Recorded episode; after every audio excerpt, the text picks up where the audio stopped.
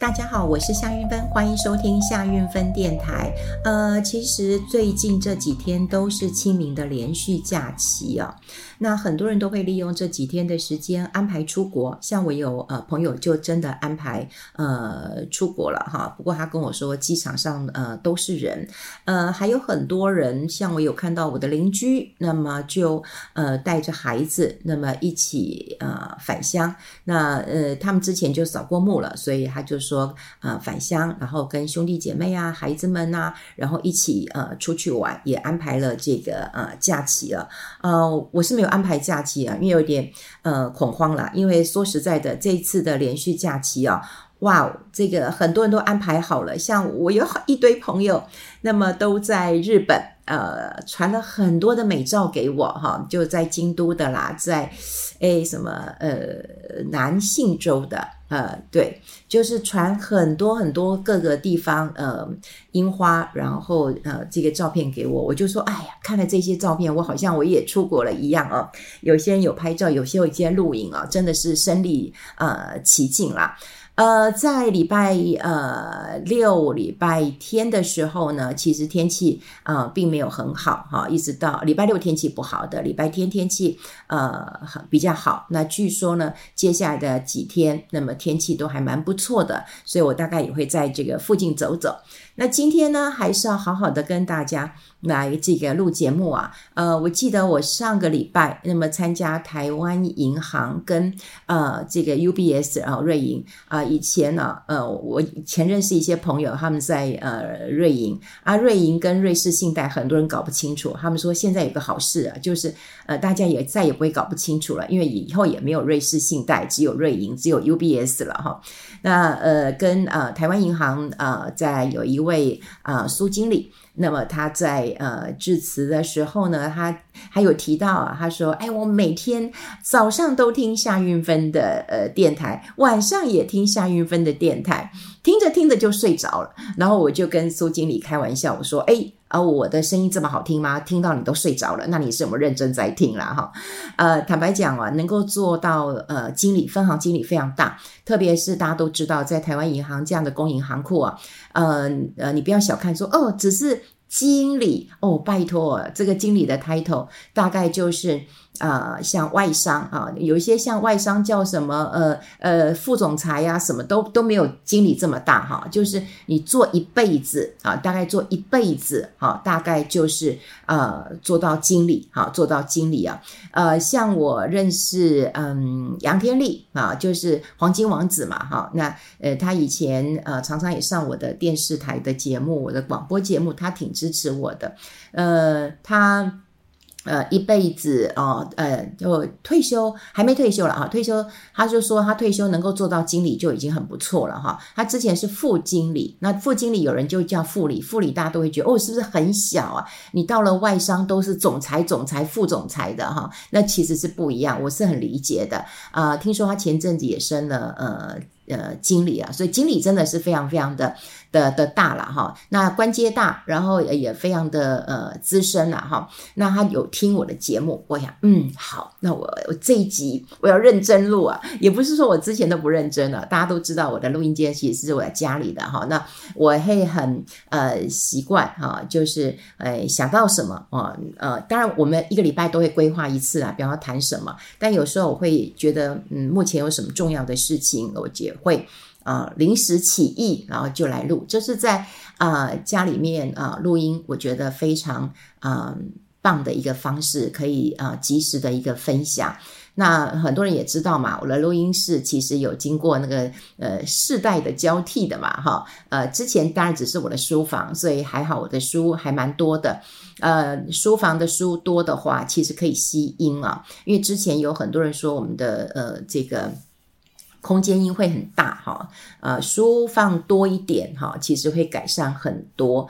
然后呃，书房变完之后变成我的画室啊，因为那时候有一阵子好几年了，我就很喜欢画画，很认真画。最近还是有画，但不太认真了哈。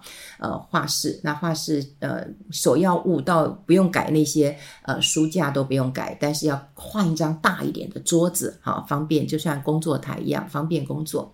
然后呃，大概几年前，对，一两年前吧，哈，那我们团队就把这边改成了一个录音间啊，我们就添购了啊、一些设备啊，很好的呃电脑啊、麦克风，呃，其实还有摄影机啊，不过我最近比较少录哈，因为呃说实在的。这个诈骗脸书一堆，在那个 YouTube 上面也是一堆啊。YouTube 那个很好玩，它也是用啊、人，比方说用我哈，然后呢，但是内容完全是配音的，呃，完全不是我的声音，也不是我的内容啊，那就骗你啊啊，就用他们的一个方式，然后来骗大家哈。所以 YouTube 现在也是一堆乱七八糟的，所以我也就没有再录啊 YouTube 的一个这个频道了。好。呃，那当然，我要谢谢，当然包括呃苏经理，还有很多的听众朋友给我的一个支持。那我也希望在这个频道当中呢，就是帮大家呃梳理、爬梳、整理一些，不管是新闻的呃事件，怎么去做一个思考的一个呃方向了哈。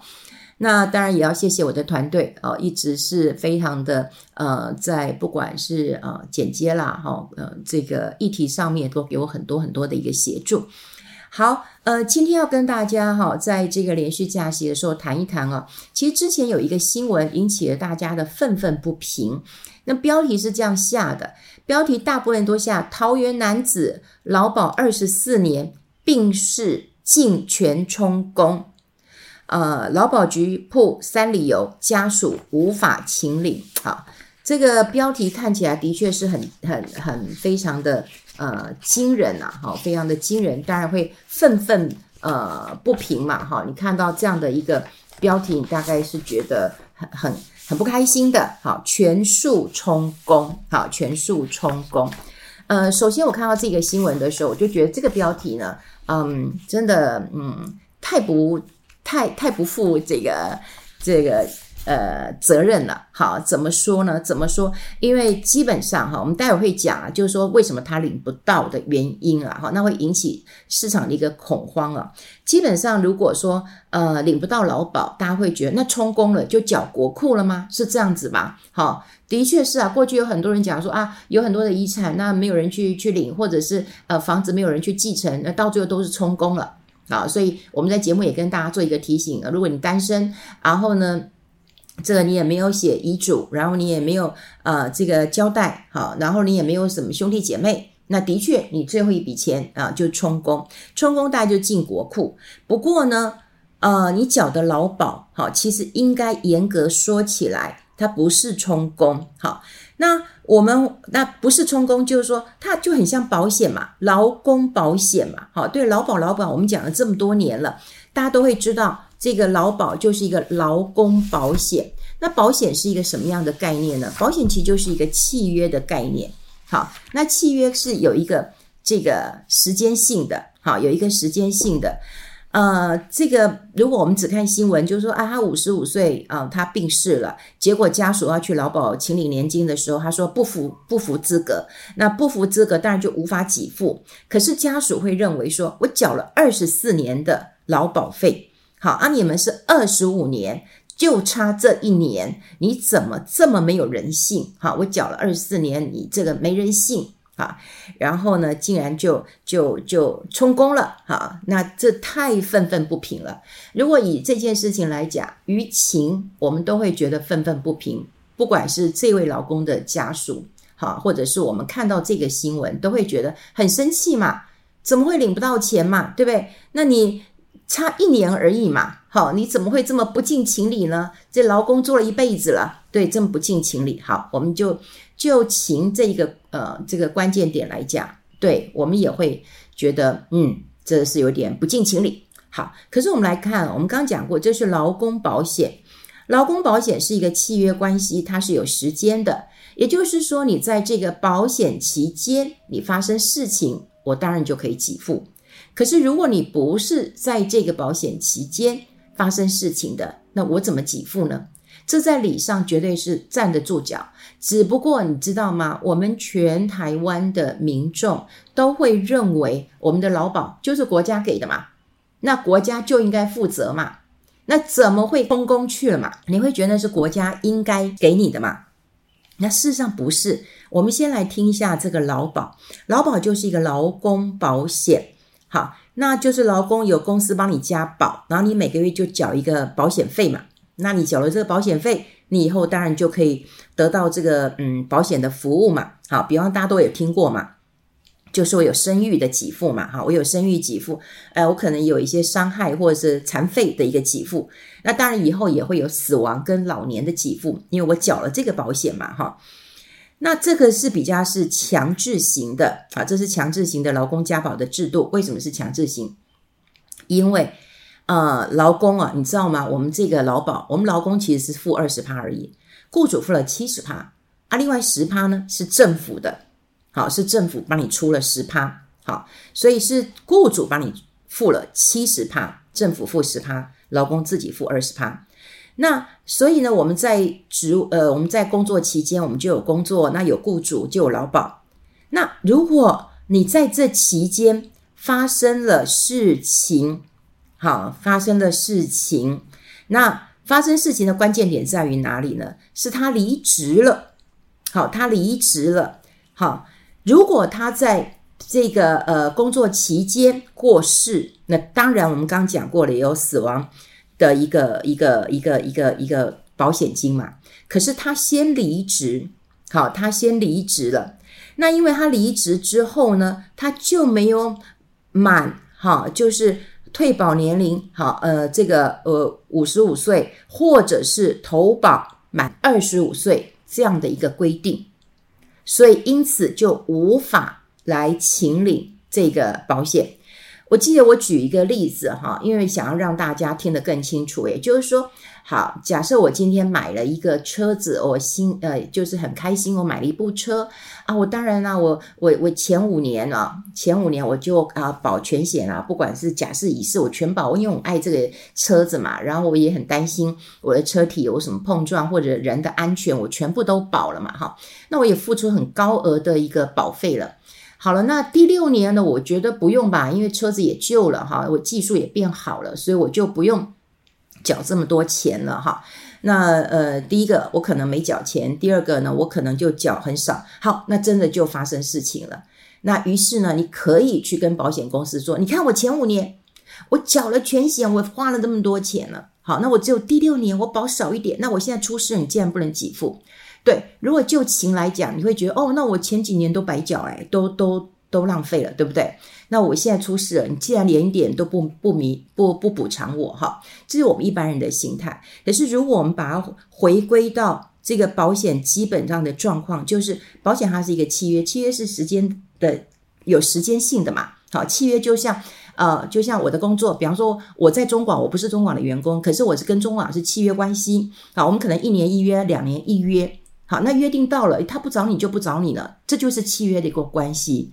那我们跟保险的契约，就是在保险契约当中，你发生事情，那我会帮你这个给付这些条件。可是如果你你你不是在这个契约时间内，当然无法。好，所以接下来我们就会看到，第一个他离职了，他离职之后呢，好，那当然你离职离职，我公司一定帮你退保嘛。好，就帮你退保了嘛，哈。好，那我们后来有查到哈一个一个状况，也就是说，那你今天呃不合不不不明不明就里嘛？我今天保，那我生病了，我生病，然后我我死了，然后我我没有保险，那我也领不到了。不是，它其实有一个条件，就是说，如果你已经知道你生病，你无法再工作，对不对？好，那你离职了，你退保了，可是你一年内你过世了，你还是可以请领，也就是说。他的情理法在这里，而不是在你把保险退了以后，然后你过世了，然后你又没有符合投保投保满二十五年，或者是你退保年纪没满五十五岁，好，那你就不行。